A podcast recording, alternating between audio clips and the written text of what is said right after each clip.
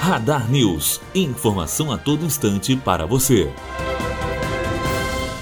O Comitê Diretivo do E-Social decidiu estender o prazo para a regularização dos dados cadastrais dos servidores públicos do país. A partir de janeiro de 2020, todos os funcionários das três esferas de governo, municipal, estadual e federal, deverão ter suas informações trabalhistas e previdenciárias registradas no E-Social, assim como já acontece com os trabalhadores domésticos. Na prática, a plataforma se tornará um grande banco de dados virtual com os vínculos empregatícios de trabalhadores de todo o país. Como o prazo anterior para a inclusão do funcionalismo era janeiro de 2019, a Prefeitura do Rio já deu início à atualização das informações de seu pessoal e deve incluir o procedimento nos próximos meses. O município informou também que vai publicar em poucos dias uma lista com os nomes dos funcionários que continuam com os dados cadastrais desatualizados. A relação informação será divulgada no Diário Oficial.